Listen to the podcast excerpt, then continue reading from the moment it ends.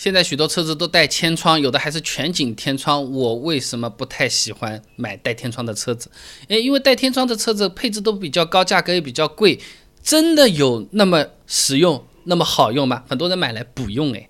那带天窗的车子普遍是中高配啊，价格比不带天窗的贵多少啊？奥迪 A1 风尚版和运动版之间相差三万块钱。当然，这三万块钱还有其他什么运动套件、轮毂啊、外观配置什么，不是天窗单向的这个配置价格。但如果说我就是想要一个天窗，其他我还无感，你就要多花三万块钱，那这个天窗就有点贵了啊。天窗当然本身的价格也是不便宜的啊。同济大学机械与能源工程学院它有一篇论文的啊，影响天窗成本的主要因素研究啊，他做了这么个调查。哎，某公司普通天窗物料成本包含这个框架总成、遮阳板、挡风条、玻璃总成、马达、ECU 系统以及装配的其他费用，一块天窗多少钱？八百九十三块钱，呃，这是物料成本啊。那么厂家经销商不是也要赚点钱的吗？那大概一块天窗的成本是一千五百块钱。全景天天窗更贵一点，比如说奥迪 A4L 的话，选配全景天窗要多加五千九百块钱。而且高配车子不仅是价格贵啊，卖车的时候这二手保值率方面也是不如低配车的。二手车市场上面影响车价最主要的因素不是配置，你加装的也好，买来就有的也好。不重要，人家又不怎么看，看的是什么年限啊、公里数啊、有没有撞过啊、有没有泡水啊，都是这个东西。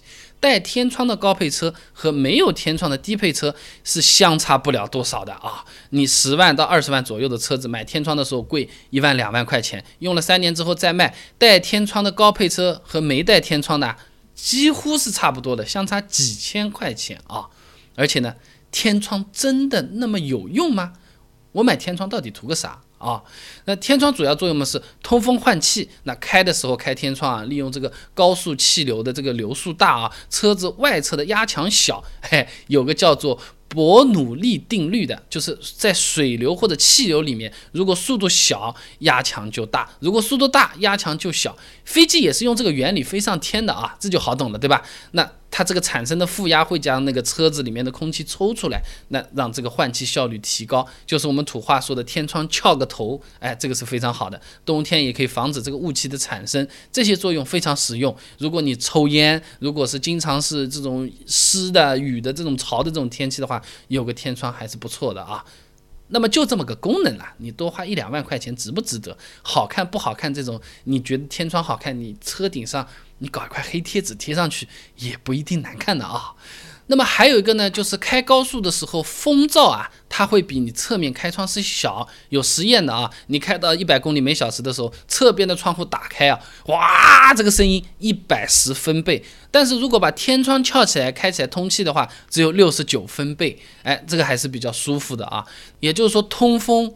高速的声音比较轻，这个是从功能角度来说，天窗给我们带来的非常大的好处，那也仅此而已了。如果这些好处你平时用不到，我也不抽烟，我我也不怎么上高速，通风的话，侧面窗子也是可以开的，那这一两万块钱的这个差价，就是买了个好看了，其他没有什么用了。坐在车子里面看太阳啊，远处看过去，我这车顶有一块黑的，是高配啊，这个钱值不值得付？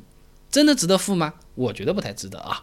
再一个呢，天窗它其实还是比较容易坏的，也会也会增加额外的成本了啊。嗯，你现在的车子材料技术比较先进的，天窗寿命本身很长，但是顶不过我们国内环境不好啊。你天窗边上不是有密封胶条的嘛？一般是三元乙丙橡胶做的，理论寿命呢，常温二十五摄氏度下面呢可以用十八年嘞。但是呢，你这个。温度，太阳晒晒，夏天晒在上面，这个温度可不是二十五摄氏度啊。有些热的地方，引擎盖上可以磕鸡蛋的，都能变成荷包蛋的。那这么一晒一弄，这种温度和环境，三五年这个橡胶很有可能就会出问题，那么就要换，换就是钱和时间。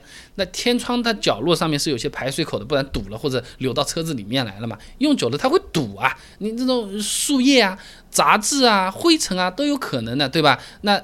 你要防止它堵，你就要去清清，又是时间和钱。